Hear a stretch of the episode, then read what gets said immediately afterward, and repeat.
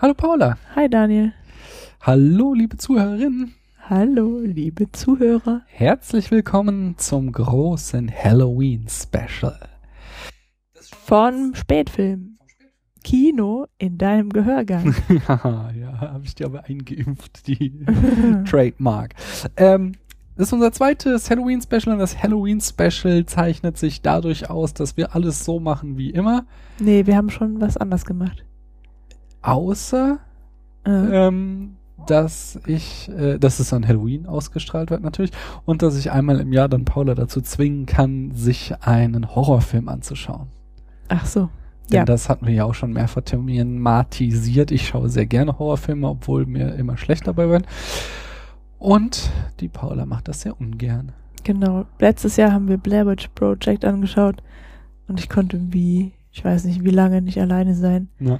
Weißt du noch, wie wir uns erschreckt haben, als irgendwie einen Abend später unsere Tochter da nachts zu uns am ins Bett Zimmer stand. kam? Ja, ich bin hochgefahren. Äh, das, war, das war sehr, sehr gruselig, Mhm. weil sie so, so ruhig, ohne einen Ton zu sagen, einfach neben dem Bett stand. Und den, äh, den Film, den wir gestern geschaut haben, finde ich auch, hat mich auch noch ein bisschen beeindruckt, nachhaltig. Also nicht so doll, aber. Aber dazu. Kommen wir gleich. Erst plänkeln wir vor. Genau, das ist, was dieses Mal auch anders ist. Ja, äh, du weißt sicherlich auch warum. Wir hatten nämlich Hörer, äh, ähm, Ja, ja. Hörerkritik. Ein Hörer beschwerte sich, äh, dass das mit dem Vorgeplänkel verwirrend sei, dass wir schon zehn Minuten reden und dann kommt auf einmal das Intro und äh, die Begrüßung. Ein, ein, für einen Schnittfehler hatte das gehalten. Genau, er hat das für einen Schnittfehler gehalten. Ähm, Wir machen aber keine Fehler. nee, wir sind so doof. Alles absüßt. Plänkeln wir. Ähm, hier, der Quentin Tarantino. Wer ist das? das ist so ein Regisseur, total untalentiert und Mhm. ich finde auch keinen seiner Filme gut und Ist würde das- überhaupt nicht behaupten, dass Italiener? er zu den fünf besten Regisseuren gehört. Nee, Oder der Spanier? ist äh, Indianer, ist er. Indianer. Ja, in der Tat, auch nicht. Also das ist jetzt nicht mal gelogen, sondern er hat Mhm. irgendwie teilweise, äh, äh, wie sagt man, ähm, amerikanisches Urvolk äh, in Mhm. seinen Vorfahren. Hm. Nicht wahr? Und ich glaube, da kommt der Name Tarantino her. Cool. Ähm, der hat schon 2007 das New Beverly Cinema gekauft, um es vor der Pleite zu retten. Irgendwie ein altehrwürdiges äh, Kino in LA. Mhm. Und jetzt äh, vor einem Monat hat er bekannt gegeben, dass ihm jetzt der Besitz dieses Kinos nicht mehr ausreicht, sondern Er braucht mehr. Genau. Zwei Kinos. Nee, er behält das eine, aber er ist jetzt auch der Programmchef und er wird äh, ähm, entscheiden, welche Filme dort laufen. Und das war ja für mich äh, Anlass genug, um eine große Liste zu machen und vor allem dich zu fragen, liebe Paula, was würde denn in einem Kino laufen, bei dem du das Programm nach eigenem Gusto gestalten dürftest? Also, da sage ich jetzt mal ganz spontan was zu. Ja, So super spannend. ähm, ja also einerseits würden natürlich, würde auch dieses äh, aktuelle Kinoprogramm laufen, Mhm. also was in jedem Kino laufen muss. Aber andererseits würde ich auch ungefähr zweimal im Monat einen Special-Abend machen. Halloween Special. Nein, nicht Halloween, sondern wo dann so ein Film kommt. Ähm, gibt so viele Fortsetzungen von dem Film Halloween, dass du auch zweimal im Monat einsenden könntest. Echt? Und ja, ich glaube. Mhm. Nee, aber so, ähm, so Mitmachkino, nicht wahr? Ich würde dann so, so Klassiker zeigen, so wie die Rocky Horror Picture Show, wo die Leute dann verkleidet kommen. Mhm. Oder ähm, vielleicht auch, nee, James Bond Abende sind, glaube ich, noch nicht so cool. Aber ich würde natürlich auch Star Wars Nächte machen. Mhm. Herr der Ringe Nächte. So ein Kram halt, ne? Oder, oder Big Lebowski zeigen und dann gibt's halt Wild Russian zu trinken. Mhm. Sowas würde ich machen, dass das immer, ne, dass es sich ein bisschen abhebt. Außerdem finde ich das halt selber auch total witzig. Und genau, ich würde auch Doctor Who zeigen. Und überhaupt würde ich, glaube ich, auch Serien zeigen. So beliebte Serien oder, oder so. Ja, das kann ich mir vorstellen. So, ähm, so Serien, die, ne, so wie Doctor Who, die eben nicht jeder kennt, aber doch eine große Anhängerschaft haben. Verstehst du? Verstehe ich total. Ja, also gute Zeiten, Zeiten, schlechte Zeiten würde ich nicht zeigen wollen. Und natürlich hätte ich auch ähm, nachmittags immer Kinderprogramm. Aber nur gute Kinderfilme. Das wäre der Unterschied zum Erwachsenenprogramm. Da würde ich alles zeigen, was halt so läuft. Ach so. Der ist ja jetzt, also okay, du hast ja schon ein paar kreative Ideen auch. Mhm. Und Ja. du? Was würdest du zeigen? Ich habe ganz spontan eine Liste vorbereitet ähm, von zwölf Filmen, die ich zeigen würde. Also ich würde noch mehr zeigen, aber äh, ich habe jetzt mal zwölf Filme, einen pro Monat, die ich über das Jahr verteilt zeigen würde, die thematisch zum Monat passen. Mhm. Mhm. Also, möchtest Und die kommen dann jedes Jahr. Äh, das weiß ich nicht. Ich, also genau, habe ich mir das nicht überlegt. Ach Ich habe so. mir nur Das zum war ja ganz Anlass spontan. genommen, mir diese, äh, so was, welcher Film passt zu diesem Monat. So. Erzähl mal. Ja, möchtest du hören? Ja. Ich fange an im Kannst du mir Januar. auch die Liste zeigen, dann lese ich sie mir durch.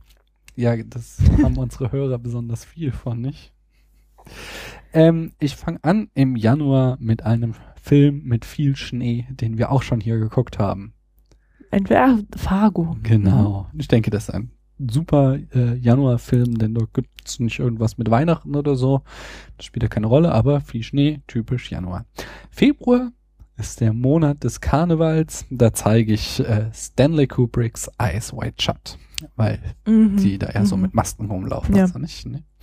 März, ein bisschen makaber. Da ist äh, Fastenzeit in der Kirche. Da zeige ich. das wäre auch gut gewesen, aber das wäre noch makaberer gewesen. Nein, ich zeige äh, hier Charlie Chaplins Goldrausch wegen der berühmten Hungerszenen, wo sie da der eine erst so Halluzinationen kriegt und Chaplin für einen, den Tram für einen äh, Truthahn hält und sie dann lang- später den Schuh essen. Wie lange bist du denn an der Liste gesessen? Äh, als ich unsere Tochter zur Schule gebracht habe, habe ich äh, auf, Oh. dem, auf dem Hinweg auch, weil ich da immer auf sie warten muss, weil sie es nicht so eilig hat wie ich. Ah, Ich dachte gerade, der Weg ist ja kurz, aber und auf dem das so. Rückweg äh, dann weiter drüber nachgedacht. Mhm. April ist Zeit von Ostern. Da muss natürlich ein Osternfilm her und es kann nur einen geben, nämlich Monty Pythons Das Leben des Brian. Im Mai, da erwacht die Natur und die Liebe. Der ist auch schon im März. Ja, aber so im Mai, die Bäume schlagen Der aus. Das ist so, ja. genau, Mhm. das ist so der Frühlingsmonat. Und da zeige ich natürlich auch einen Film, in dem Natur und Liebe erwachen, nämlich Wall-E von Pixar. Im Juni ähm, zeige ich ganz blöd Juno. so blöd finde ich das nicht. Im Juli ist die Zeit der großen Sommerblockbuster, weswegen ich da die komplette Herr der Ringe Trilogie zeige. Jawohl. Am Stück. Die gibt's ja bei mir auch. Mhm. August, Zeit der Sommerferien, Mhm. zeige ich einen Film, den wir auch unbedingt hier noch besprechen müssen, nämlich Stand By Me, das Geheimnis eines Sommers. Mit Das Wesley. Crusher und ähm, äh, River Phoenix. Oh je. Was? Die beiden zusammen? Ja, ja, als junge Schauspieler. Cool. Ich glaube sogar noch irgendjemand Bekanntes, aber es fällt mir gerade nicht ein. Mhm. Ähm, September, das war ganz schwierig. Einerseits, äh, September beginnt die Schule wieder. Äh, deswegen zeige ich da Breakfast Club. Mhm.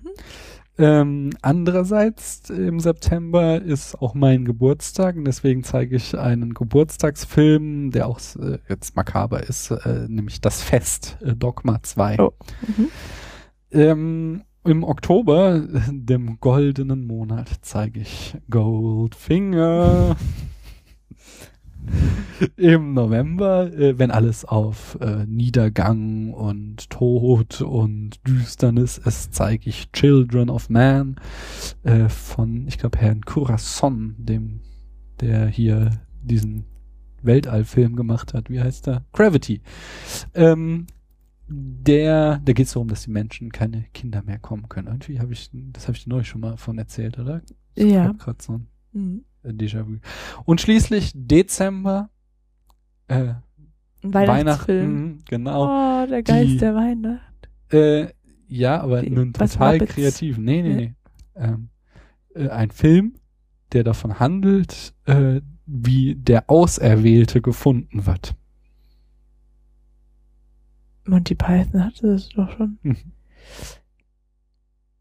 Oh, du zeigst Matrix. Ja, genau. Matrix ist mein Ah. Weihnachtsfilm. Ja, das ist meine Liste von zwölf Filmen, die ich in zwölf Monaten in meinem Kino zeigen würde. Und jetzt fangen wir mal an, oder? Okay. Kommt jetzt das Gedudel? Äh, jetzt würde das Genudel kommen, aber Mhm. sagen wir jetzt eigentlich nochmal Hallo? Nö. Hallo haben wir ja schon gesagt, gell? Also.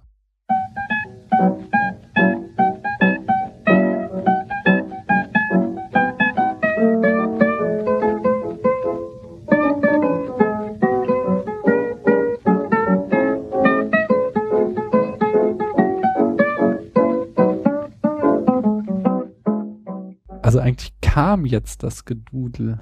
Kam jetzt, also jetzt gerade vorbei. Ja, ja jetzt, Ach jetzt so. vorbei. Mhm. Nicht? Äh, über welchen Dann Film? fangen wir doch mal an. über welchen Film sprechen wir denn heute? Heute sprechen wir über Nosferatu, Symphonie des Grauens. Mhm.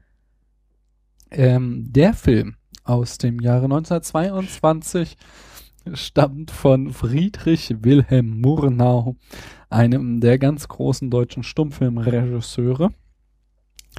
Ähm, der bekannt ist für so Filme wie äh, 1922 dreht er neben Nosferatu auch noch äh, Phantom, 1924 Der letzte Mann, 1926 Faust, eine deutsche Volkssage und 1927 der Film, in dessen Besitz ich sogar bin, Sunrise, A Song of Two Humans.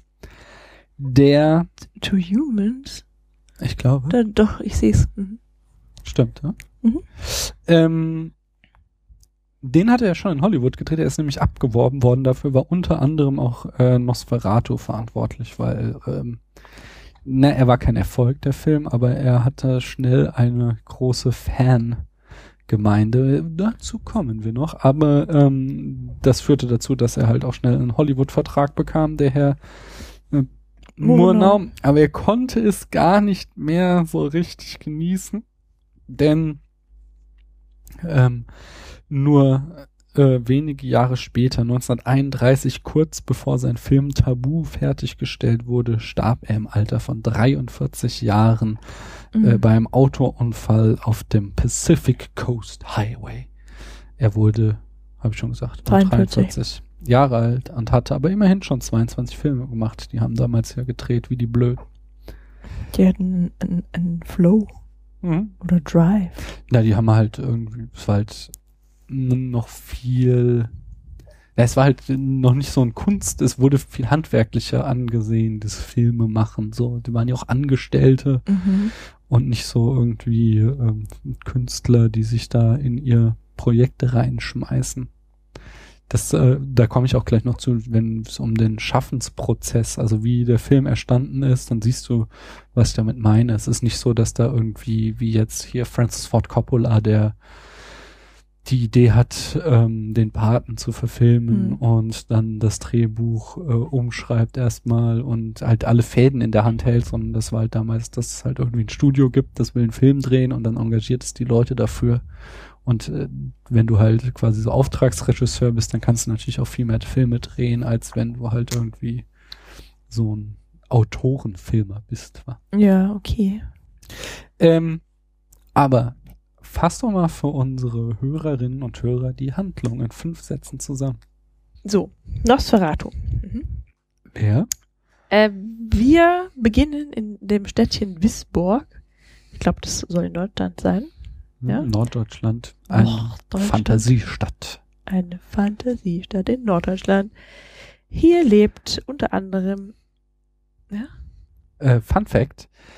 In, in der amerikanischen äh, also, ähm, Synchronisation der, das geht also ja, das ist ja ein Stummfilm, deswegen wird er nicht synchronisiert, aber halt natürlich die Zwischentitel. Äh, da wurde dann aus Wisborg Bremen und ähm, offensichtlich wurde das nie geändert irgendwie in späteren Bearbeitungen des Films. Nämlich wenn man jetzt so amerikanische Filmkritiken äh, äh, liest, dann wird immer noch Bremen äh, überall gesagt, obwohl der Film in vielen deutschen Städten gedreht wurde, aber nicht in Bremen. Äh, jetzt darfst du weitermachen, entschuldige bitte. Ja, also in Wisburg lebt unter anderem ein junger Mann namens Hutter, der für einen Makler arbeitet und eine ganz reizende Ehefrau namens Ellen hat. Na, die ist ganz schön düster. Und er ist voll der dynamische. Die ist düster. Die hat so ein melancholisches. Sensibel. Ja, und die ist auch so, die ist immer schwarz gekleidet, hat schwarze Haare, dunkle Augen und so. Oh Ja, total düster, die Frau. Mhm. Denke an diese Szene, wie sie da am Meer zwischen den Gräbern sitzt. Ja, das hängt ja mit der Story dann zusammen, nicht mit ihr.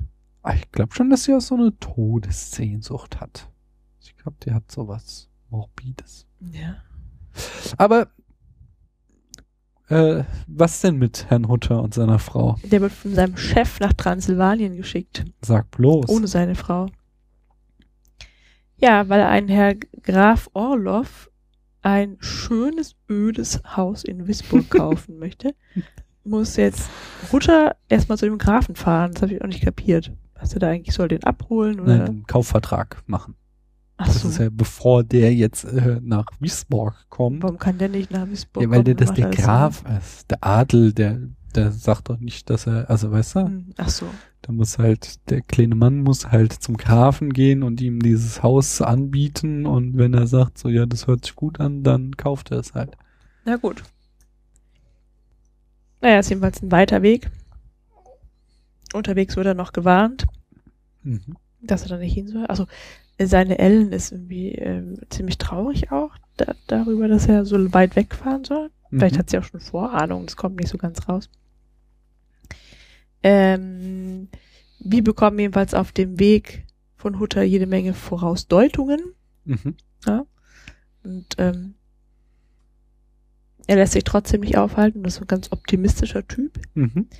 Kommt dann an auf diesem Schloss und wird von Graf Orloff oder Orlok empfangen. Und das ist mal eine ganz merkwürdige Orlok, Mhm. merkwürdige Gestalt, ja. So ein dürrer, blasser Typ mit Hakennase und langen Fingern. Der besteht eigentlich fast nur aus Beinen, oder? Aus Gehbeinen, ja. ähm, ja, genau. Und es passieren allerlei seltsame Dinge während des Aufenthalts von Hutter auf der Burg. Soll man schon verraten, was da eigentlich passiert, ja? Also wir Ja, spoilern rein. ja, sowieso. Und Ja, ja, kann ja hau jetzt auch sagen, dass ähm, Graf Orlok ist nämlich eigentlich ein Nosferatu Oh. und ist ein Vampir und der Nachkomme von unserem Teufelsteil. Belial, ich glaube, das ist so. einer der Söhne des Teufels oder so.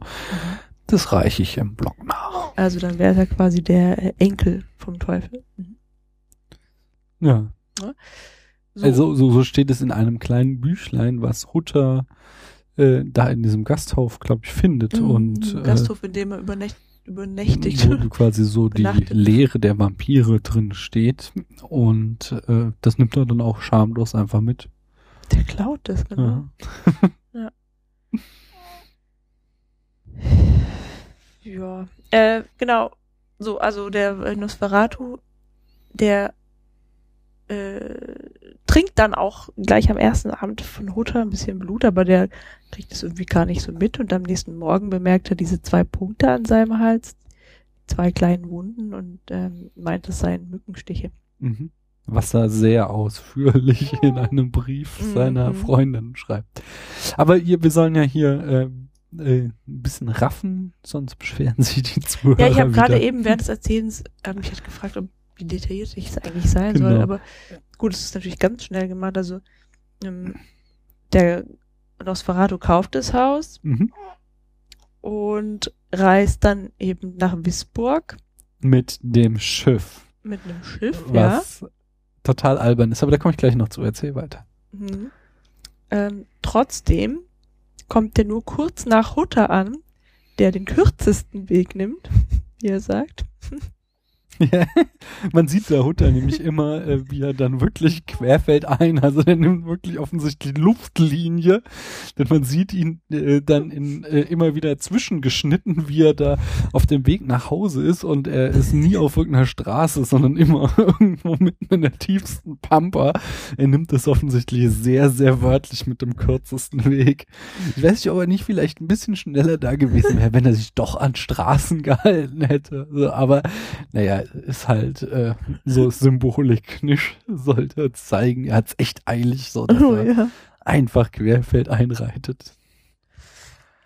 Also, siehst du, jetzt habe ich aber wegen dieser Raffung doch was Wichtiges vergessen. Was dann? Nämlich, ähm, dass Ellen ja spürt, dass mit Hutter, dass Hutter in Gefahr ist. Ach, Und genau. in der Nacht, in der Nosferatu zum zweiten Mal Hutter austrinken möchte, oder wie diesmal ist. Hutter auch irgendwie wach und wahrscheinlich wäre es dann Mhm. um ihn geschehen. Ja. Obwohl er fällt dann wieder in Ohnmacht oder so. Jedenfalls. Jedenfalls spürt Ellen das und schreit dann Hutter! Ja. Mhm. Und ähm, der hört's nicht, aber der Nosferatu hört's und beißt ihn dann doch nicht. Ja, und stattdessen scheint er äh, irgendwie, ähm, also da scheint es, also scheint es irgendeine Art von Verbindung gegeben zu haben zwischen Nosferatu und Ellen.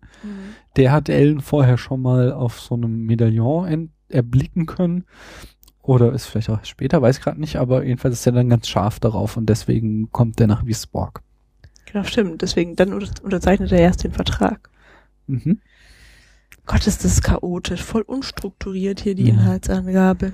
Auf dem Weg äh, von Transsilvanien nach Wiesborg mit dem Schiff äh, schnabuliert der ähm, Orlok die komplette Crew, so dass das Schiff dann als Geisterschiff in Wiesborg einfährt.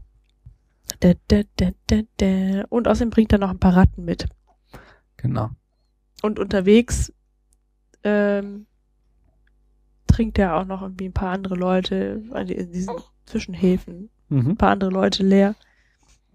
Jedenfalls äh, Ja. gehen halt Schlagzeilen um, dass die Pest Die ausgebrochen Pest. ist in Europa. Genau, an Bord von diesem Geisterschiff auch noch. Hm. Ja, ähm, genau. Und dann kommt der Nas Nosferatu in Wisburg an, schaut sich erstmal sein Häuschen an, ne? Und trägt dann seinen Sarg mit, das ist sein einziges Möbelstück, das er mitgenommen hat, Ja.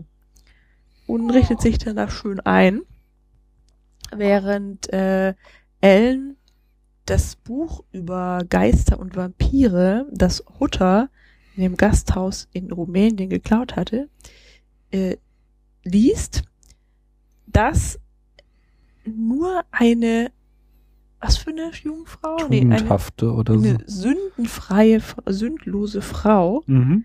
in der Lage ist, Nosferatu aufzuhalten, indem sie ihn den ersten Schrei des Hahnes vergessen macht und ihm ihr Blut aus freien Stücken zum Trinken anbietet.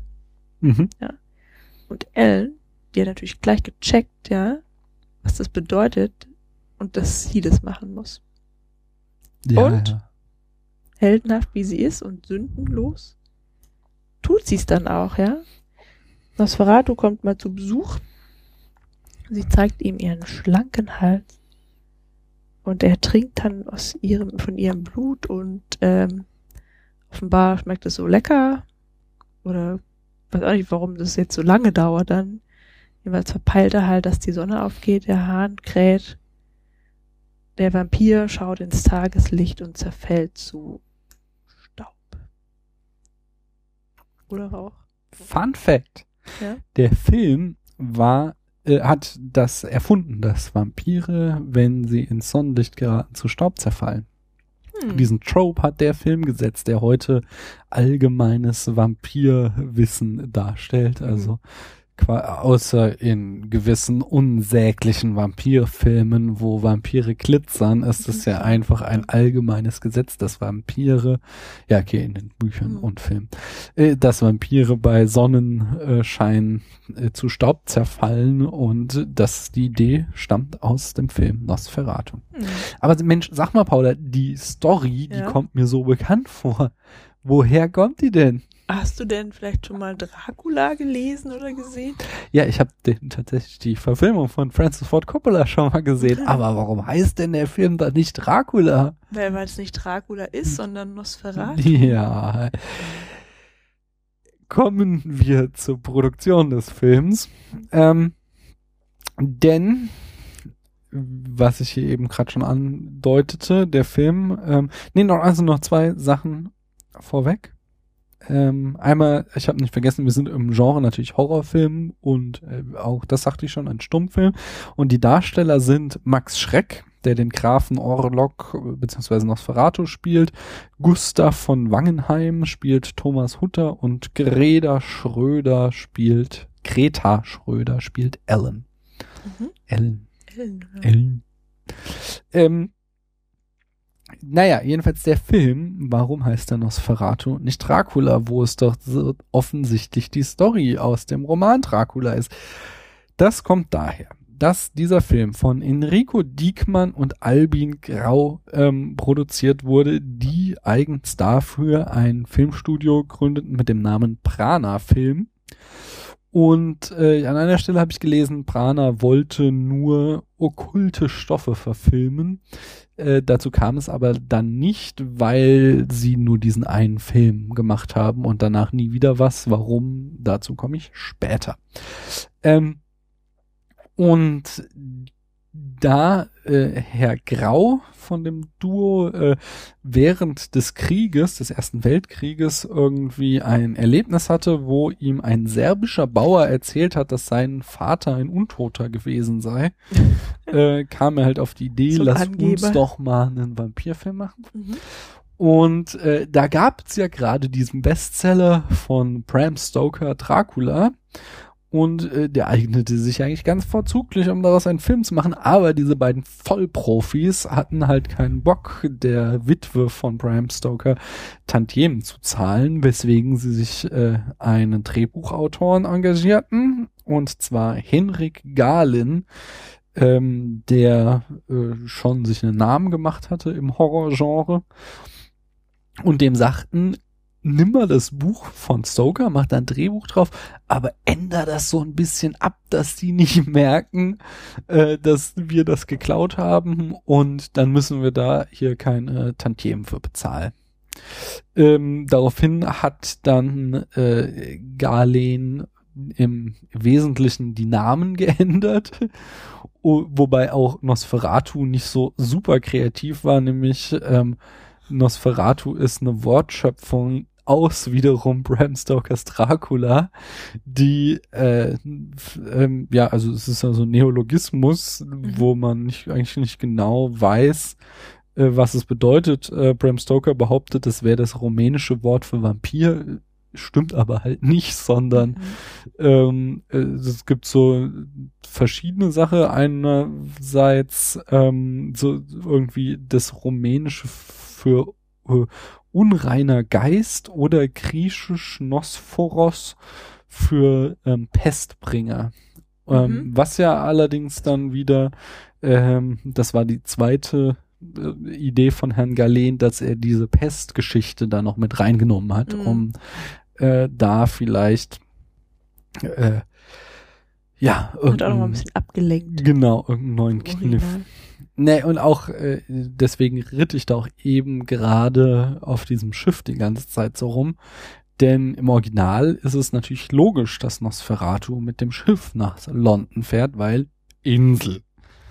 Aber jetzt ist es ja so, dass sie den Film nach Deutschland verlegt haben. Und das heißt, äh, das macht überhaupt keinen Sinn, dass dieser Vampir von Rumänien nach Deutschland beim Schiff fährt. Denn äh, der muss, äh, und das hatten sie dann wenigstens auch soweit berücksichtigt, weil das wird so mehrmals erwähnt, so, der fährt tatsächlich aufs Schwarze Meer hinaus, durch den Bosporus, durchs Mittelmeer, einmal um Portugal und Spanien herum, über den Atlantik, über die Nordsee, um dann nach Wisborg zu kommen. Also quasi eine ziemlich idiotische Route. Ich weiß nicht, warum er das gemacht hat, zumal er irgendwie so voll den Knorke-Kutschenfahrer hat, der so eine Highspeed-Kutsche genau. hat. äh, die sie noch mit so Special Effects, äh, indem sie einfach das langsamer aufgenommen haben und schneller wieder abgespielt haben, haben sie das dazu gebracht, dass die Kutsche so super schnell fahren könnte. Rasend schnell. Genau, und den hätte er einfach nehmen können. Aber nein, äh, so kreativ war dann Herr von Galen doch nicht. Ah nee, das von habe ich mir gerade hinzugedichtet.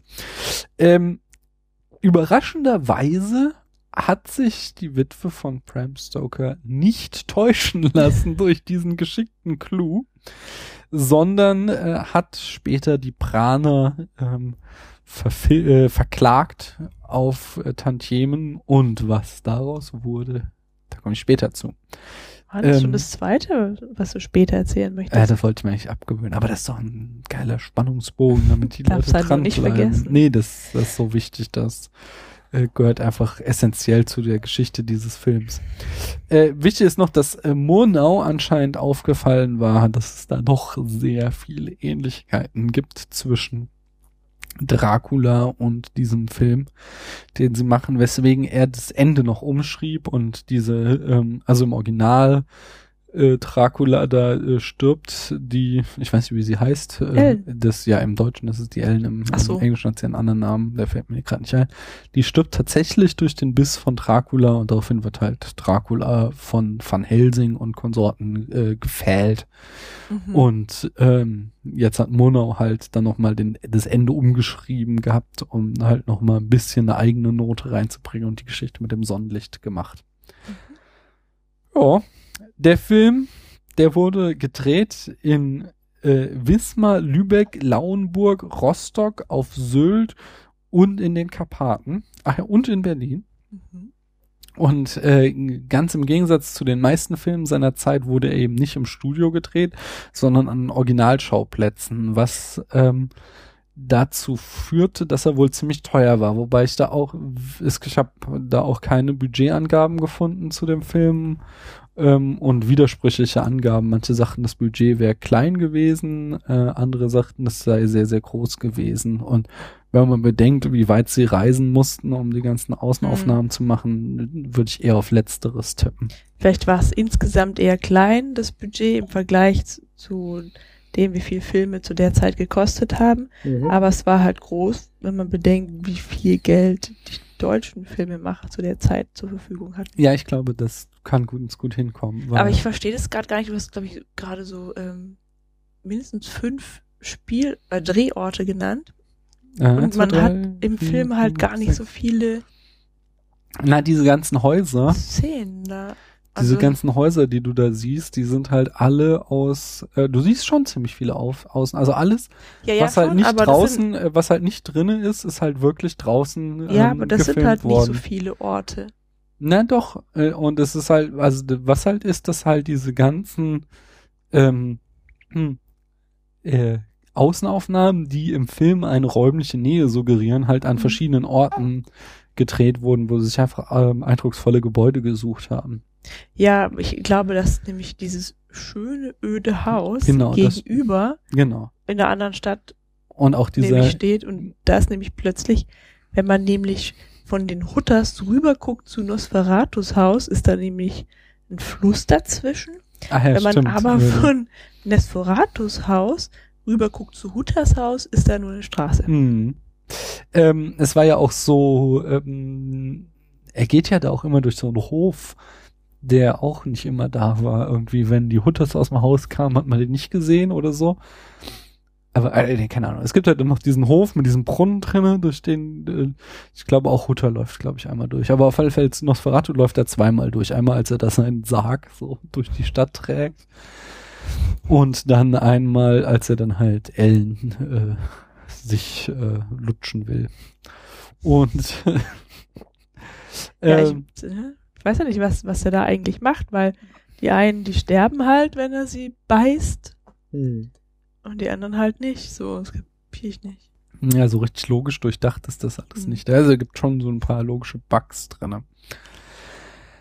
Ähm, jedenfalls noch so ein paar ganz lustige Sachen zu der Produktion.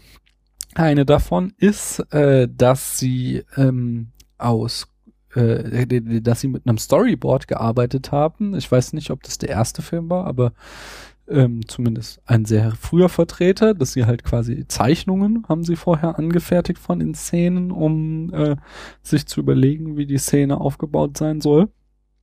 Dann haben sie, um das äh, Spiel der Darsteller zu rhythmisieren, lief ein Metronom auf dem Set, damit die Mhm. irgendwie sich im Takt des Metronoms bewegen. Äh, außerdem äh, Dann hat bei Hutter der, das Metronom eine hohe Frequenz gehabt und bei ähm, Nosferatu eine sehr niedrige, oder wie? Wahrscheinlich. Äh, der Hunter, der ist immer so äh, sehr expressiv in seinen Äußerungen. Also er macht immer ganz ausfallende Gesten und äh, äh, besonders im Gedächtnis geblieben ist mir zum Beispiel, wie er so das Schloss äh, von äh, Graf Orlok zum ersten Mal sieht und er steht so davor und macht dann so ganz theatralisch die Hände in die Hüften und stellt sich beidbeinig hin und wirft den Kopf in den Nacken, um quasi irgendwie Erstaunen auszudrücken. Ja, der ist halt auch so lebensfroh. Ja. Und Der, Fröhlich, so. also immer nachts hat er immer irgendwie dann Angst so vor den ganzen Vampiren und so, aber dann äh, wenig später, sobald die Sonne rauskommt, äh, äh, lacht er sich immer über sich selbst kaputt. Hm. Ähm, Herr von Murnach, ich sag, warum habe ich es heute eigentlich mit dem Adel wegen dem Orlok? Herr Murnau, der hat äh, Low-Key-Beleuchtung eingesetzt, was ja auch eher eine technische Meisterleistung war. Was ist denn Loki?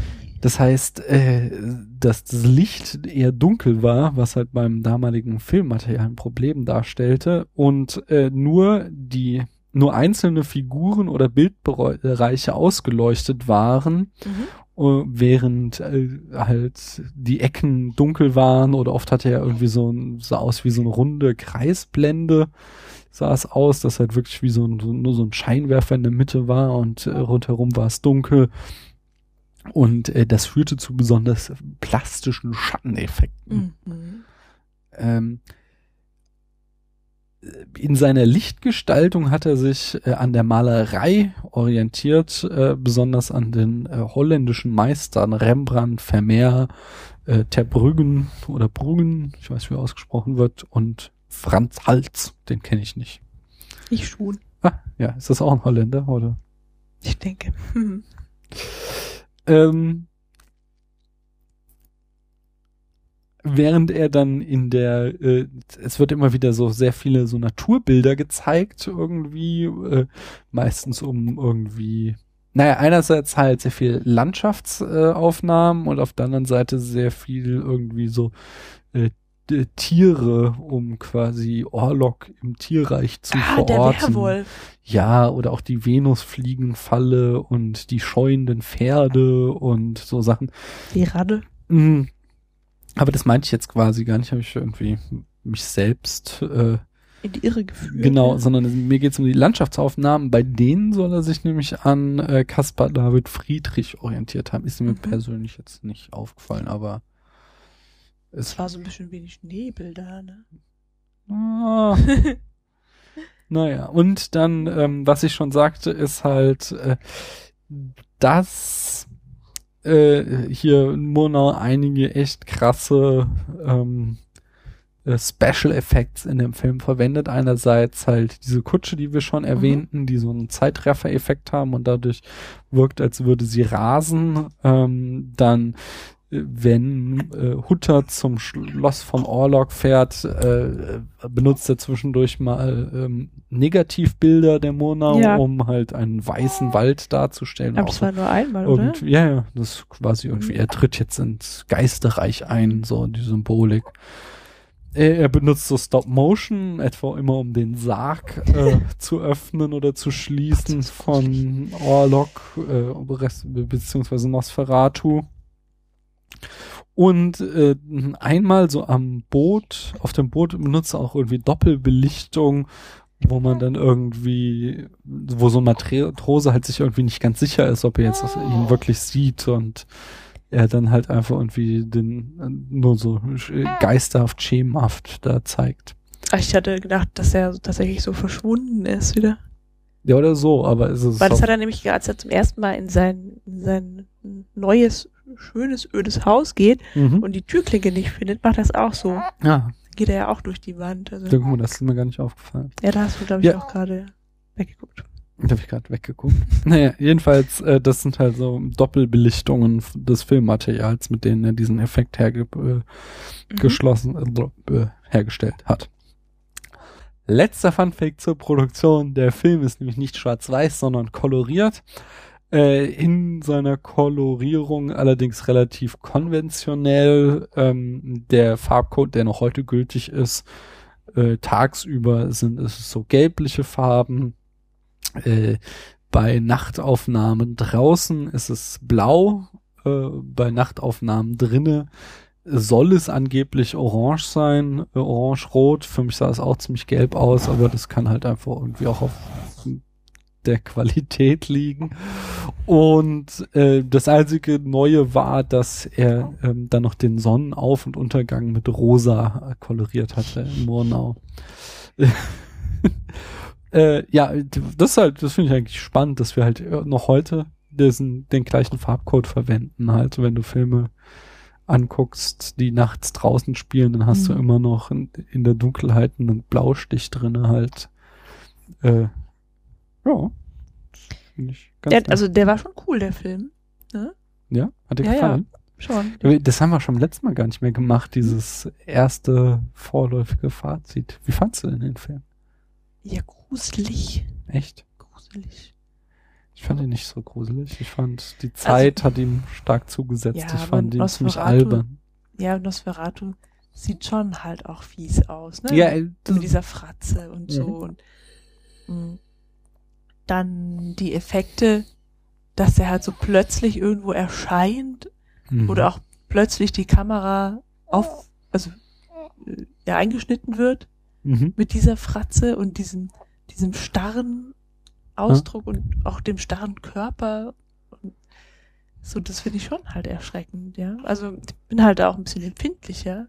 Ja, ich bin ja auch empfindlich, aber das konnte mich gar nicht irgendwie äh, berühren so. Doch, also ich schon. fand, ich Also- finde, also ich, ich, ich, kann- ich kann diese ganze Ikonik des Films, die kann ich voll anerkennen, so, weil da war ja einfach stilprägend äh, und dieser Nosferatu, der sieht halt auch echt geil aus einfach, aber das war äh, außer der Musik, die halt, ähm, das war, die Musik war krass, weil es war Mhm. nie äh, dieses, ich dachte halt Stummfilm, dieses klassische, klassische Klimper, was man irgendwie von Chaplin oder äh, Konsorten halt kennt, äh, Mhm. Klaviergeklimper irgendwie, was die Stimmung der jeweiligen Szene widerspiegelt, aber stattdessen war es halt die ganze Zeit, egal was man sah, ob man jetzt glückliche oder gruselige Szenen sah, war immer so eine sphärische, äh, düstere Musik. Das war eigentlich die ganze Zeit so ein Streichergeschrammel. Ja, ja, Ja, aber, aber, und- aber alles immer so auf einem sehr niedrigen Niveau. Vielleicht kann ich jetzt, weil das ist ja dann ein äh, Zitat, kann ich ja jetzt mal das einspielen Mhm. an dieser Stelle.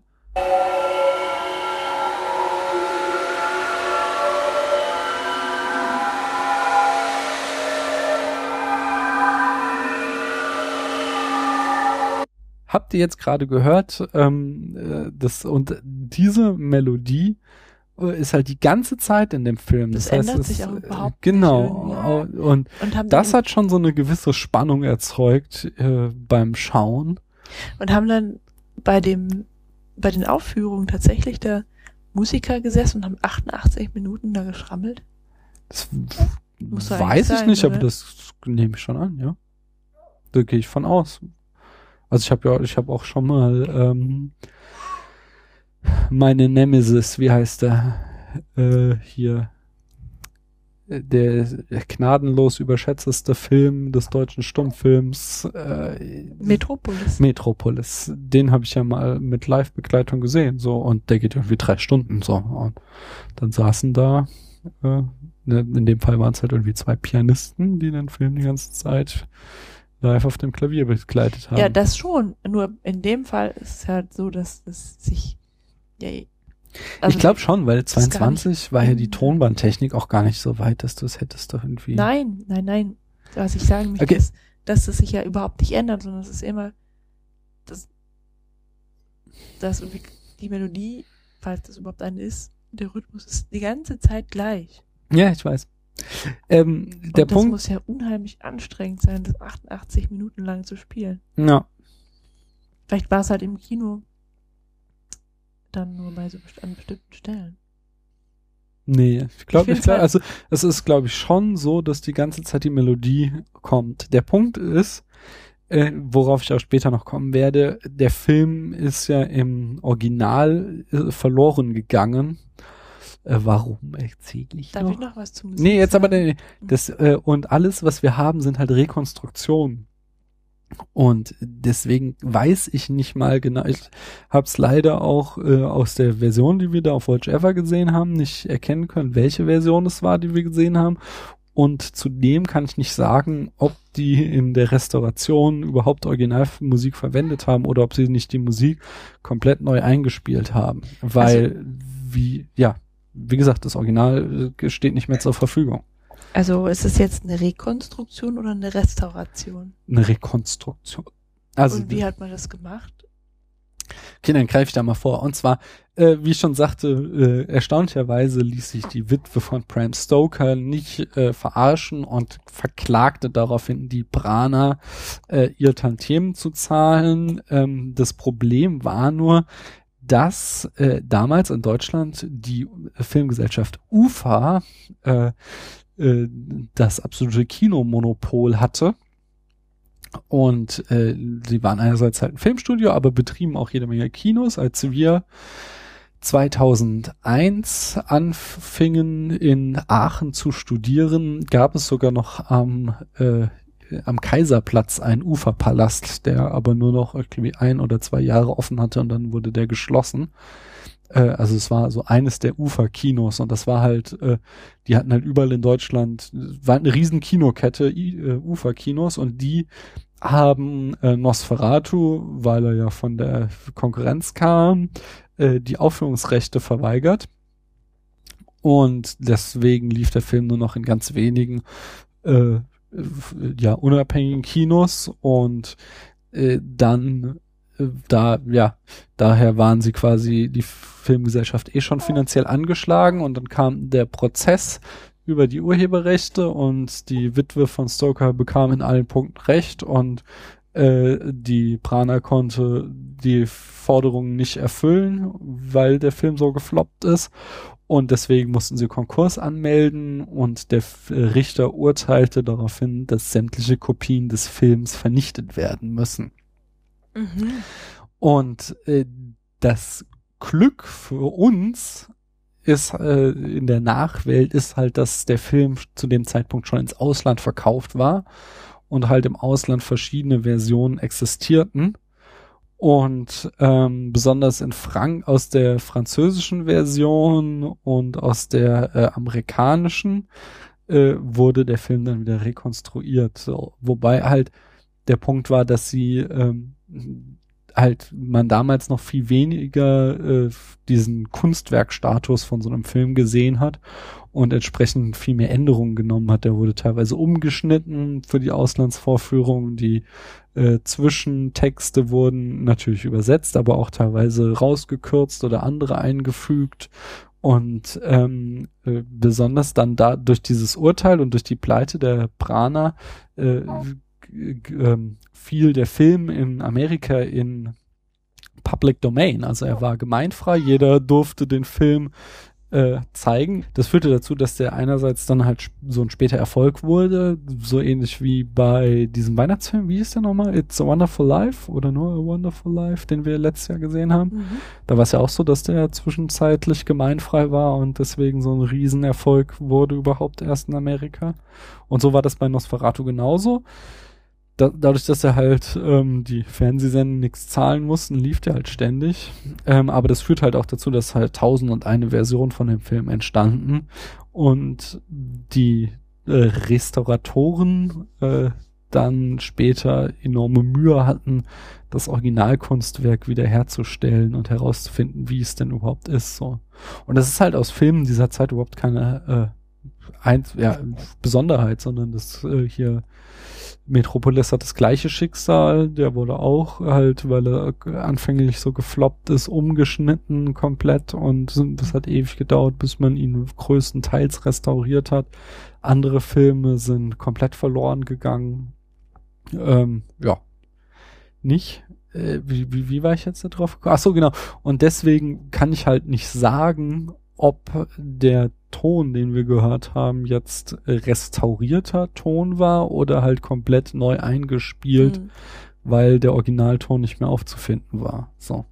Da, oh. ich, da ich weder weiß, welche Version wir gesehen haben, weil es gab mehrere Rekonstruktionen, ähm, die letzte jetzt irgendwie von Mitte der Nullerjahre von der Murnau Stiftung, mhm.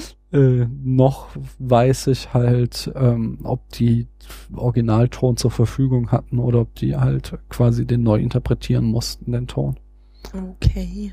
Jetzt haben sich zwar die beiden Produzenten wie äh, vollkommene äh, Anfänger dargestellt, aber es zeigt trotzdem mal wieder, wie schädlich das Urheberrecht auch sein kann, denn um ein Haar wäre uns dieses Kunstwerk äh, für immer verloren gegangen.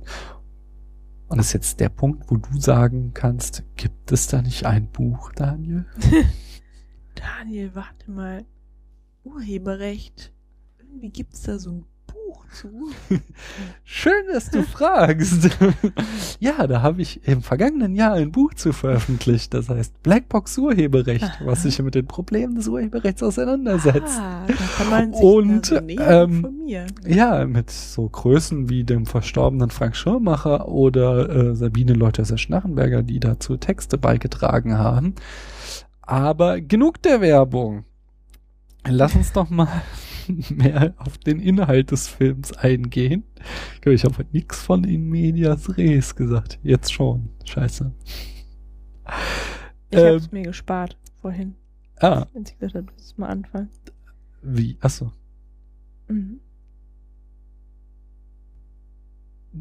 Was ja auch so nochmal so ganz lustig ist, dass der, also wie gesagt, einerseits wollten sie ja die Vorlage verschleiern, andererseits äh, bezieht er sich doch sehr eindeutig mit diesen ganzen Zwischentiteln äh, auf die Vorlage, denn äh, die äh, der Roman Bram Stokers Dracula ist jetzt irgendwie kein reiner Briefroman, aber halt äh, äh, der besteht aus Briefen, Zeitungsartikeln, Schiffslogbüchern, äh, mhm äh, Telegrammen und so weiter. Also so, ja, es ist schon dann irgendwie so eine Subgenre des Briefromans, oder?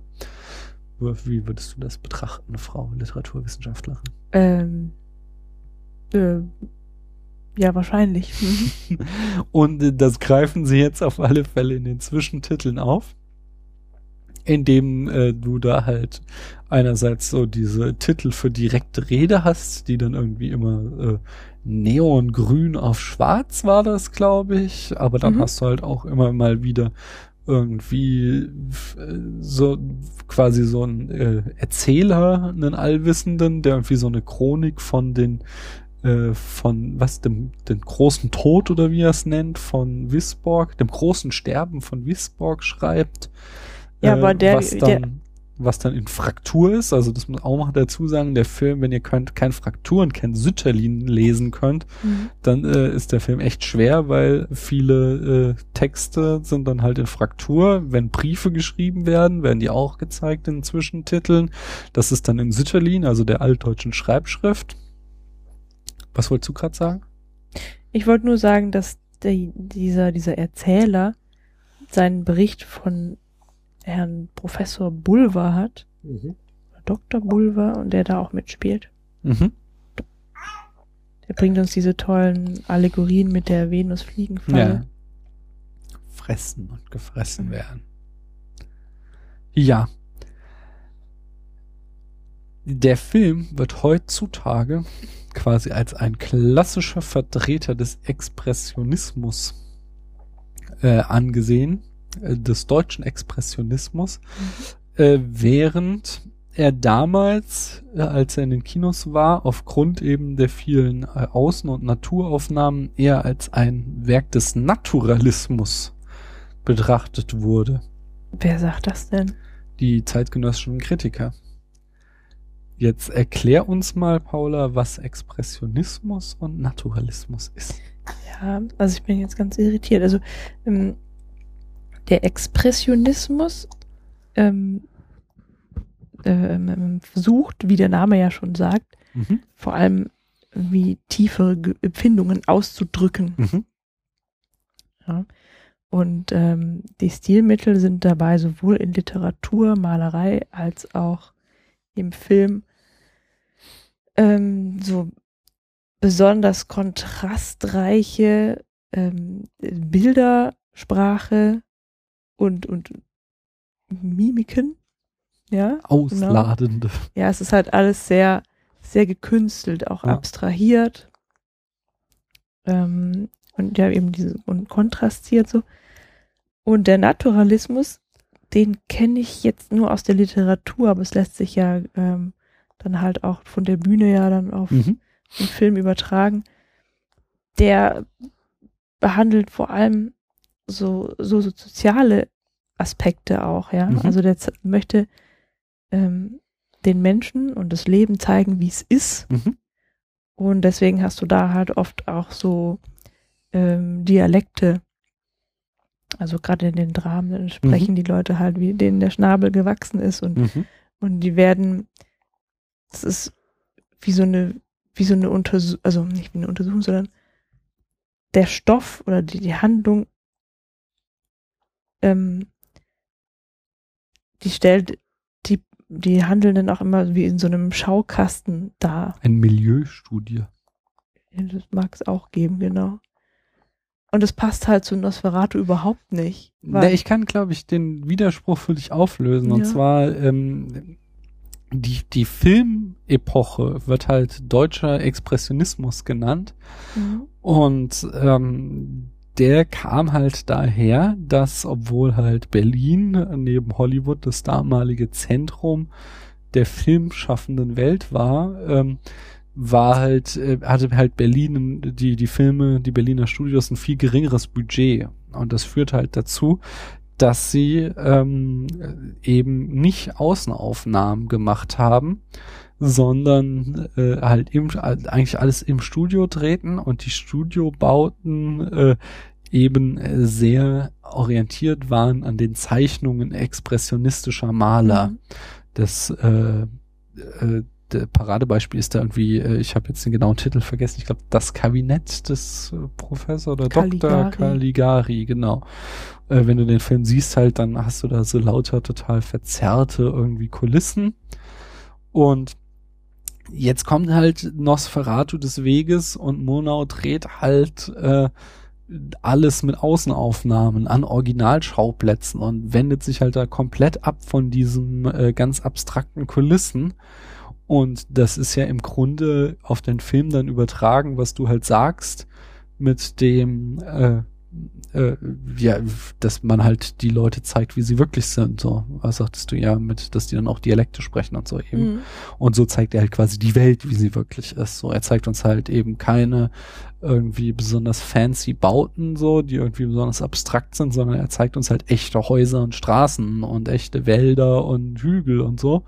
Und das war halt dieses, was auf die Zeitgenossen ähm, naturalistisch wirkt, weswegen wir ihn dann heute wieder in den Expressionismus schieben, sind natürlich einerseits das Schauspiel, wo die halt da ihre ganzen zeitgenössischen ausladenden Gesten haben und auf der anderen Seite, dass halt äh, Murnau es dann auch tatsächlich schafft, in diese realistische Umgebung äh, halt äh, expressionistische Bilder reinzuzaubern. Das macht Ja, das er dann ja- halt eben mit so Tricks wie äh, der Negativbelichtung oder mit der Low-Key-Beleuchtung oder halt so Sachen wie, äh, was sehr gelobt ist, so diese, als sie da diese vermeintliche Pest haben, wo dann diese ganzen Särge da auf der einen Straße herabgetragen wird, das wird immer als ein sehr expressionistisches Bild in seinem Film angesehen. Mhm.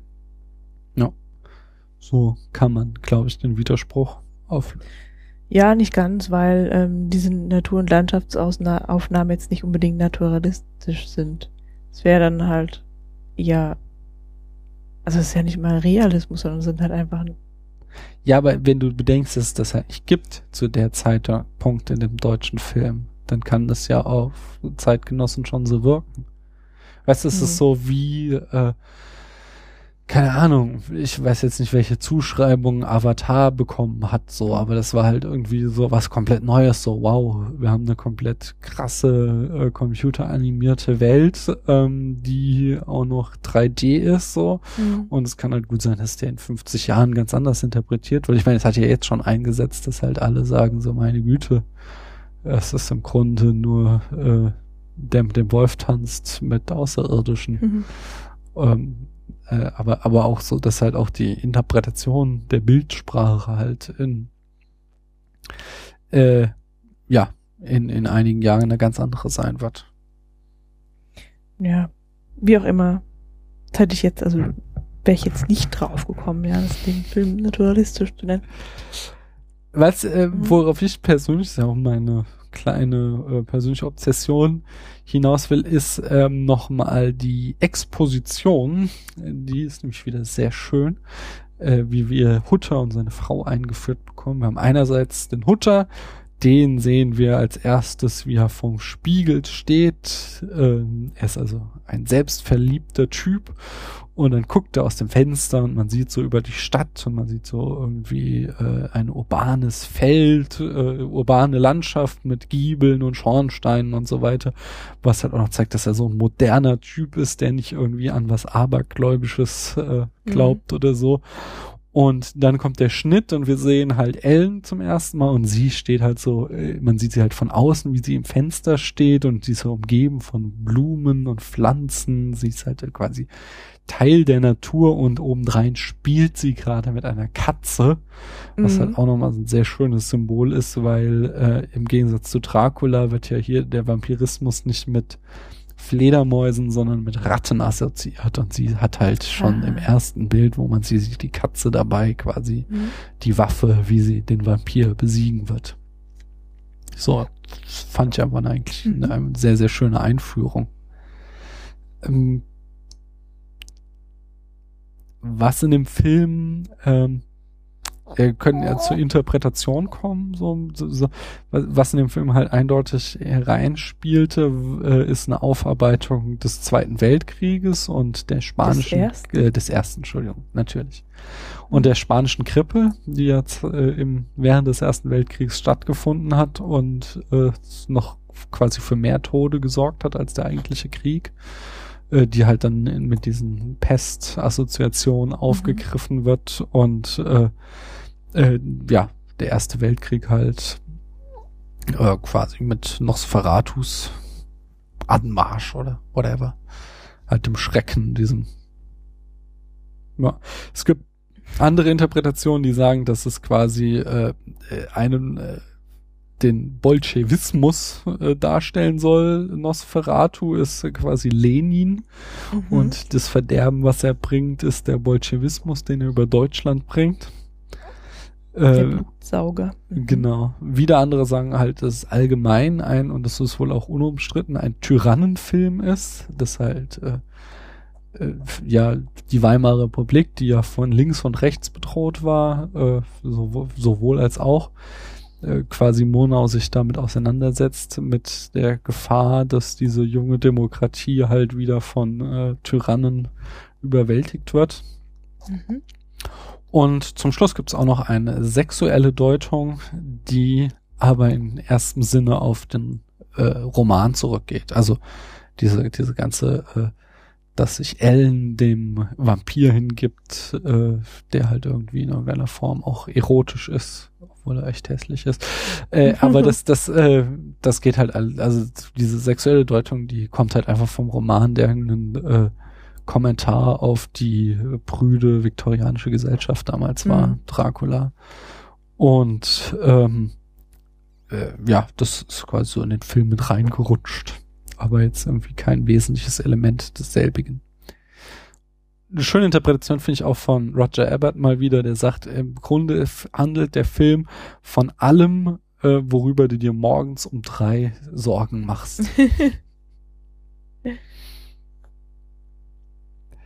Äh, was ich auch ziemlich cool finde wieder ist, ähm, dass wir mal wieder auch ein, ein äh, Zeitdokument gefunden haben, in dem die traditionelle Storyline aufgebrochen wird, nämlich mit besonders dieser Szene, die du da sagtest, wo halt ähm, Ellen äh, und Nosferatu irgendwie eine komische Verbindung haben über die Distanz hinweg. Mhm. Und das wird halt immer so gegengeschnitten. Und das ist, war halt zum damaligen Zeitpunkt total untypisch, dass wir halt eine Szene haben, äh, wo halt Nosferatu gerade Hutter bedroht und dann eine andere Szene, wo Ellen krank im Bett liegt und wir das halt immer so kreuz äh, geschnitten haben während es halt zum damaligen Zeitpunkt noch äh, eigentlich typisch war, dass man die Sachen hintereinander gezeigt hätte. Mhm. Und damit, dass er eben diese, äh, dass Murnau diese zeitgleich stattfindenden Ereignisse dann auch durch äh, diese Schnitte zeitgleich im Film darstellt, äh, bricht er halt so mit der damals traditionellen Erzähllinie und damit wieder ein Weg, der uns hinführt zu Pulp Fiction. Ohne Nosferatu Gott. wäre Pulp Fiction nicht möglich gewesen. Mhm. Ähm, ja. Die Figur vom Nosferatu ist vielleicht noch ganz spannend. Äh, Wir kriegen die oft ähm, äh, halt äh, um diesen äh, Denom dämonischen Eindruck zu verstärken, kriegen wir sehr oft die von äh, aus der Froschperspektive gezeigt, um ihn halt noch größer wirken zu lassen. Mhm. Besonders da halt ja diese sehr berühmte Aufnahme, wie er da auf dem Schiff steht, Ja. äh, zu nennen. Ähm, hinzu kommt auch, dass äh, oft auch subjektive Kamera eingesetzt wird, so dass du halt ähm, äh, das Gefühl hast, äh, durch die Augen des Opfers zu gucken und Nosferatu läuft jetzt auf den Trü direkt zu. Und äh, auch berühmt wurde dieser, äh, dieser langsame, Zombie-ähnliche Gang von Nosferatu, der eben auch im Zombie-Film aufgegriffen wurde, aber auch äh, Frankensteins Monster oder äh, Michael aus der Halloween-Reihe haben genau diesen Gang übernommen, dieses langsame, gleitende, aber nicht aufhaltbare. ja, geht der da wirklich der Schauspieler oder ist das wieder irgendwie so ein Trick? nee, ich glaube, der geht da tatsächlich, aber halt so langsam und So, gleichmäßig. so Moonwalk-mäßig bloß vorwärts. Quasi. ähm, ja, und auch, dass er da seine Finger immer so, also seine Hände so krallenartig von sich streckt, ja, Mhm. obwohl der ja mit denen gar nicht irgendwie angreift. ja, aber das ist halt Und der hat gar nicht diese Vampirzähne. Der hat die vorne, der, das, das hat sich noch Sind geändert. Ähm, das, er hat Vampir- Reißzähne, aber er hat hier direkt vorne äh, zwei spitze Zähne und nicht so an den Seiten die Reißzähne. Äh, Also da hat sich eindeutig nochmal äh, die Symbolik geändert. Mhm. Und der hat keinen Umhang. Das stimmt. Der hat am Anfang ja sogar noch so einen schicken Turban auf. Ja, das ist ja, um seine Ohren zu verbergen. Ach, die Spitzohren. Ja. Genau. Und damit der Hutter das nicht merkt, hat er die unter diesem Turban versteckt. Mhm. Ja, kommen wir zur Rezeption. Ein Teil hatte ich jetzt schon vorweggenommen mit dem ganzen Prozess und dem Niedergang der Filmgesellschaft. Die zeitgenössische Kritik, Kritik, die lobten den Film, aber sie kritisierten ihn auch, nämlich, dass äh, die damals technische Perfektion und die Klarheit der Bilder nicht zum Gruselthema passe. Und das wäre ja Mhm. wieder dieses Geschichte mit dem Naturalismus oder wegen mir auch Realismus, dass sie halt für sie, für die zeitgenössischen Seher, waren halt diese äh, Aufnahmen von Murnau quasi zu, zu perfekt, um einen gruseligen Film darzustellen. Hm. Bereits kurz nach der Premiere kamen übrigens erste Gerüchte auf, dass der Schauspieler Max Schreck tatsächlich ein Vampir sei äh, ein Thema, was sich irgendwie sehr lange hielt und im 2000 oder 2001 gab es nämlich auch einen Film Shadow of the Vampire, der genau diese Story aufgriff, dass Schrecke in Wirklichkeit ein Vampir war. Den muss Äh, ich auch mal googeln, ob, also wie der, wie der ohne die Maske aussah. Ja, Hm. Oh, Entschuldigung, ich habe dich unterbrochen. oh, da nicht für. Äh, genau, also was ich hatte, der Film war äh, halt ähm, offiziell vernichtet worden, dann war er aber im Ausland äh, zu Ruhm gelangen. 1930 gelangte er dann zurück nach Deutschland äh, wo es dann eine nicht autorisierte äh, äh, äh, Tonfilmvariante des Films gab, mit dem Titel Die zwölfte Stunde, in dem auch Murnau noch nicht mal als Regisseur genannt wurde. Mhm. Ähm, was auch äh, ziemlich ironisch ist, ist ja, dass äh, dadurch, dass äh, Stokers Witwe den Film hat äh, vernichten lassen, äh, gelangte er in Amerika in Public Domain, was dazu führte, dass er besonders in den 60er Jahren im Fernsehen sehr, sehr oft aufgeführt werden konnte, was dann wiederum äh, ein Popularität eine gewisse für den Film bedeutete und er damit überhaupt auch erst den äh, Ruhm von Dracula, dem Roman, einläutete. Das heißt dadurch, Mhm. äh, dass äh, die Rechteinhaber den Film äh, aus der Welt schaffen wollten, haben sie unfreiwillig dafür gesorgt, dass wir heute noch den Roman Dracula äh, so eine hohe Relevanz zuschreiben oder halt Mhm. immer noch ihn rezipieren, so.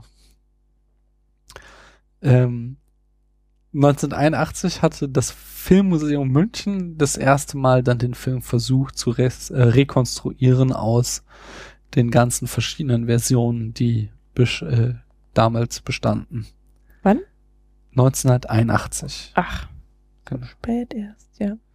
Und 2005, 2006 hat dann die Murnau Stiftung äh, aus in mühevoller Kleinarbeit den Film wieder restauriert und rekonstruiert. Und das ist jetzt die quasi, ist es immer noch nicht äh, zu 100 Prozent das Original Das oder kann man ja auch nicht wissen. ja, ja, ne? genau. Aber auch nach allem, was man weiß, hat man den Film nicht komplett rekonstruieren können, so wie er mal war. Aber wir haben ihn jetzt zumindest weitgehend wieder hergestellt. Mhm. Und ähm, der Film hat halt einen enormen Einfluss auf das Horrorgenre in äh, und den Film ins, äh, nee, auf das Horrorgenre insgesamt und den äh, Vampirfilm insbesondere, was sich halt in sehr vielen Zitaten und Referenzen äh, ausdrückt.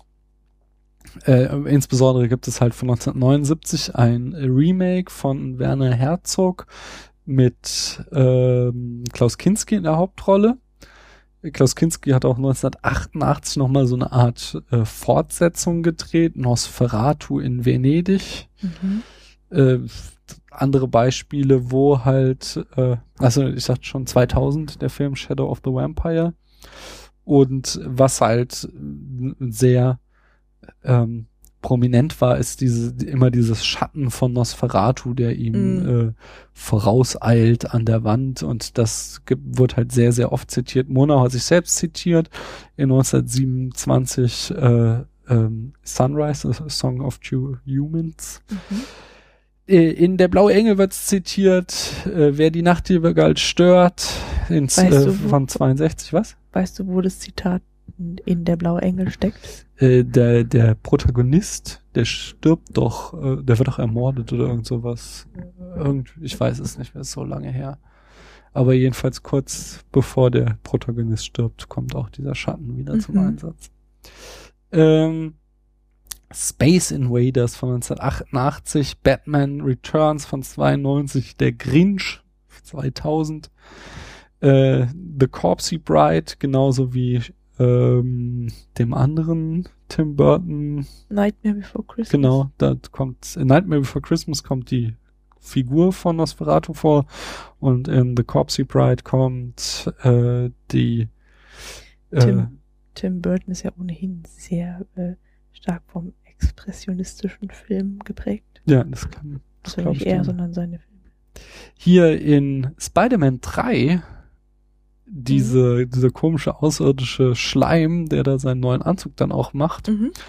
äh, als der so Spider-Man irgendwie schläft äh, und der sich durchs Zimmer krabbelt, da macht er auch mal den Schatten der Hand nach, so an der Wand. Und in The Amazing Spider-Man, also dem Relaunch, da kommt der auch an einer Stelle vor, weiß jetzt aber gerade nicht wo.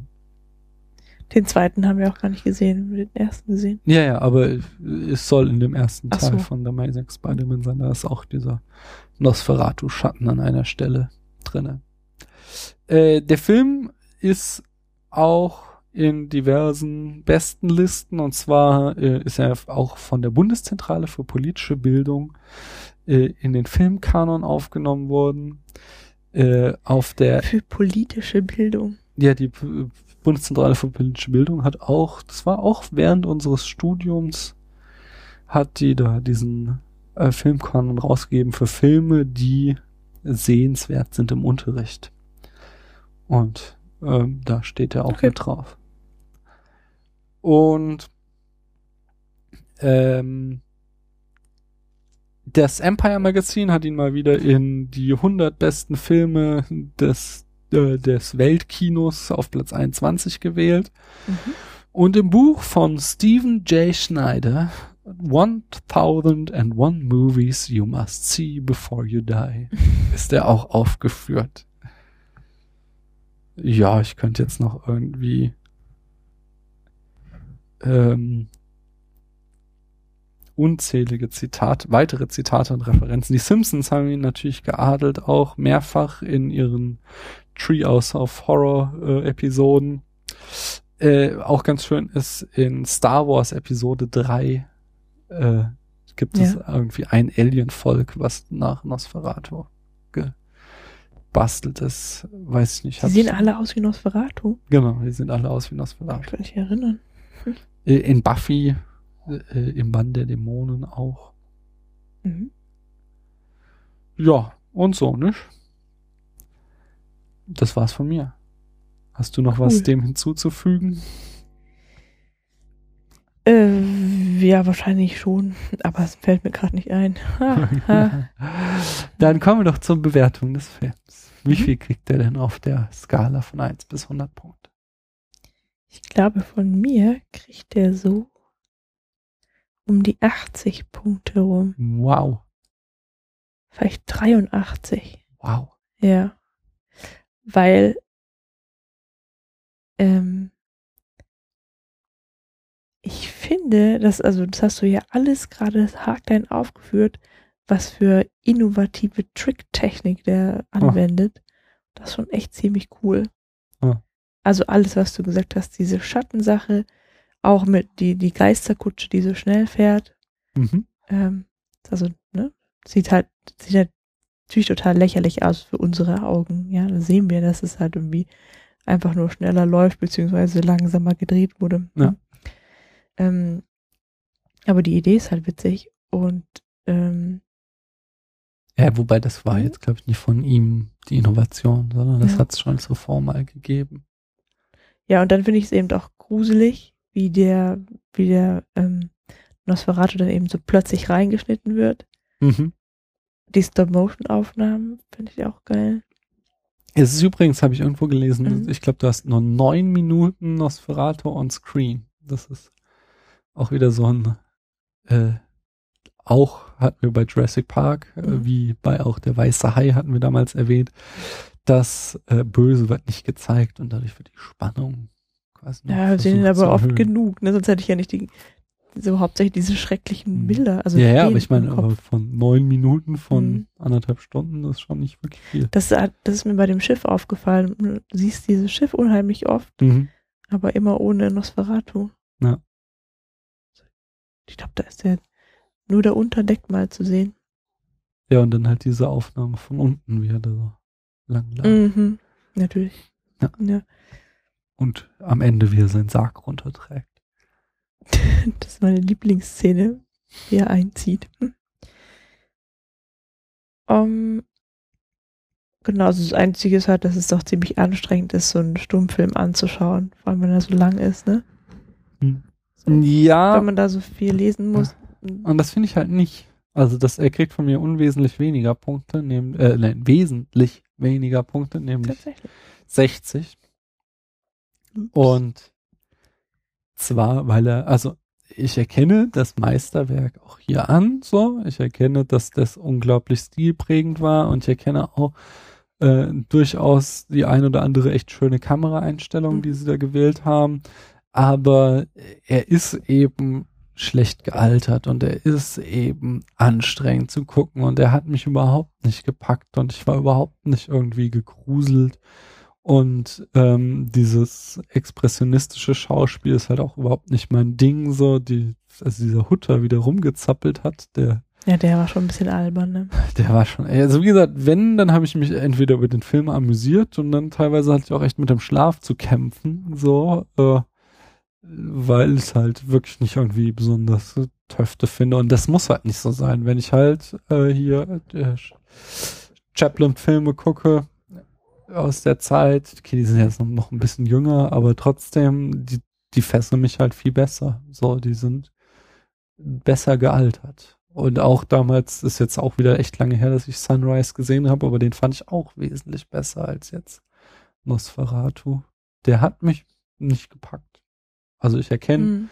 an, dass er halt irgendwie echt stilprägend war. Ich erkenne an, dass er teilweise echt schön fotografiert ist äh, für die Verhältnisse, unter denen er hergestellt wurde. Aber äh, er gruselt mich nicht und ich finde, er ist nicht so super gut gealtert. Und das Mhm. macht für mich die Abzüge. Ich habe gelesen, dass der expressionistische Film oder Mhm. Ex die, die, die Künstler des Expressionismus vor allem so eine, ähm, so eine Ich-Zerrissenheit oder Verzweiflung irgendwie zum Ausdruck bringen wollten. Ja. Ja. Also irgendwie die, diese Ängste, die- halt durch den Weltkrieg aus äh, erzeugt wurden, Mhm. so dass sie da dargestellt wurden. Und das finde ich halt in dem Film irgendwie, also du hast so eine Bei Interpretation vorgestellt, ja, dass der als irgendwie der Tyrann oder vielleicht auch ähm, die alten Verhältnisse dargestellt wird, der Nosferatu, der das Fortschrittliche, Friedliche wieder verdrängen möchte. Nee, es gab, also es gibt zwei. Einerseits war es halt dieses, äh, dass der Film quasi den Ersten Weltkrieg reflektiert und äh, die spanische Grippe halt so, dieses, das Thema von das große Sterben halt. Äh, und das andere war halt die Interpretation als Tyrannenfilm, dass Mhm. quasi der Film halt in der Weimarer Republik, die halt äh, ja eine sehr fragile Demokratie war, die von links und von rechts bedroht wurde von äh, Milizen, die halt äh, gerne einen gewalttätigen Umsturz und halt eine Diktatur einführen wollten. Äh, und was ja auch letztlich dann gelungen ist, Hitler und der SA. Äh, und dass sie halt, äh, dass er halt eben auch das, ref also das war halt diese zweite Interpretation, dass er das reflektiert, dass halt wie diese Welt bedroht ist durch einen Tyrann. Mhm. Und zwei verschiedene Interpretationen. Ja, die kann man aber ganz gut zusammenmischen. Also wenn du halt ähm, diesen Hutter siehst, diesen Optimisten, und du hast Mhm. ja selbst gesagt, dass man in der Exposition erfährt, dass der eher so ein fortschrittsgläubiger Typ ist. Und der lebt halt so am Tag, ja, Aha. und da ist er auch ziemlich sorgenfrei immer. Genau. Und dann kommt halt dieser, dieser blutsaugende Nachtgefahrmensch, äh, Untote, Aha. und übernimmt wieder oder versucht zu übernehmen. Genau. Ja. Ja gut, okay. Also ich habe, also bei der Lektüre habe ich mich halt schon gefragt, wie man dieses, ähm, diese, diesen psychologischen Hintergrund in so einem Vampirfilm finden soll, aber wenn man ein bisschen sucht, ja, dann. Ach, ich- das finde ich jetzt, das ist jetzt schon wieder eine Verunglimpfung des Genres, finde ich, die Hm. ganz typisch ist für diese Filmkritiker, dass sie immer kein gutes Haar im Horrorfilm lassen, aber ich finde, auch heute bei zeitgenössischen Horrorfilmen kannst du noch sowas gut rein oder rauslesen. Nicht, dass ich jetzt ein Beispiel hätte, aber ich komme darauf bestimmt mal zurück. Ich dachte, Horrorfilme sind dann dazu da, jemanden, äh, dich zu erschrecken. Ja, das, das kommt ja drauf an. Also es gibt ja diesen sch, äh, simple Schocker, die halt Mhm. wirklich nur auf dieses äh, äh, jemand springt um die Ecke und macht Buh-Moment setzen so und Ja, das hat deswegen Nosferatu erschrecken. doch gut hingekriegt. Aber es gibt halt auch äh, Horrorfilme, die einen viel subtileren Schrecken verbreiten, wie zum Beispiel irgendwie Rosemary's Baby ist Mhm. so ein Film, wo du halt einfach die ganze Zeit mit diesem äh, Gedanken dich auseinandersetzen musst. So äh, stell dir vor, das Kind, was du zur Welt bringst, ist halt irgendwie das Böse und äh, das, ja, jemand und irgendwie so Anhänger des Bösen wollen es dir wegnehmen und äh, ja, keine Ahnung. Hm. Gleiches Thema ist auch bei etwa bei Der Exorzist oder bei Das Omen. Also das gibt halt Filme, die sind äh, okay, Der Exorzist ist auch schon so auf Schockmomente, aber es gibt halt Filme, die äh, den Schrecken subtiler ausdrücken als nur durch so plumpe Buh-Momente. Mhm. So, aber und, und so gibt's halt auch Filme, die irgendwie eine tiefsinnigere Botschaft haben, wie zum Beispiel äh, Pan's Labyrinth, ein super gruseliger Film, der aber auch irgendwie so zu Zeiten des spanischen Bürgerkriegs spielt und halt immer den Schrecken des Krieges kontrastiert gegen äh, halt so eine gruselige Fantasiewelt eines Pans. Total geiler Film. Wenn das also ein Horrorfilm ist, dann werde ja, ich nicht erst. Ja, sind Bilder drin, die konntest du, glaub nicht ertragen. Hm. Und so ein Vieh, was Augen an den Händen hat und immer. Das klingt interessant. es sieht aber echt eklig aus. Hm. Ja, gut. Das war's, oder? Hast du noch was hinzuzufügen? Nö. Dann gut. machen wir die Klappe zu.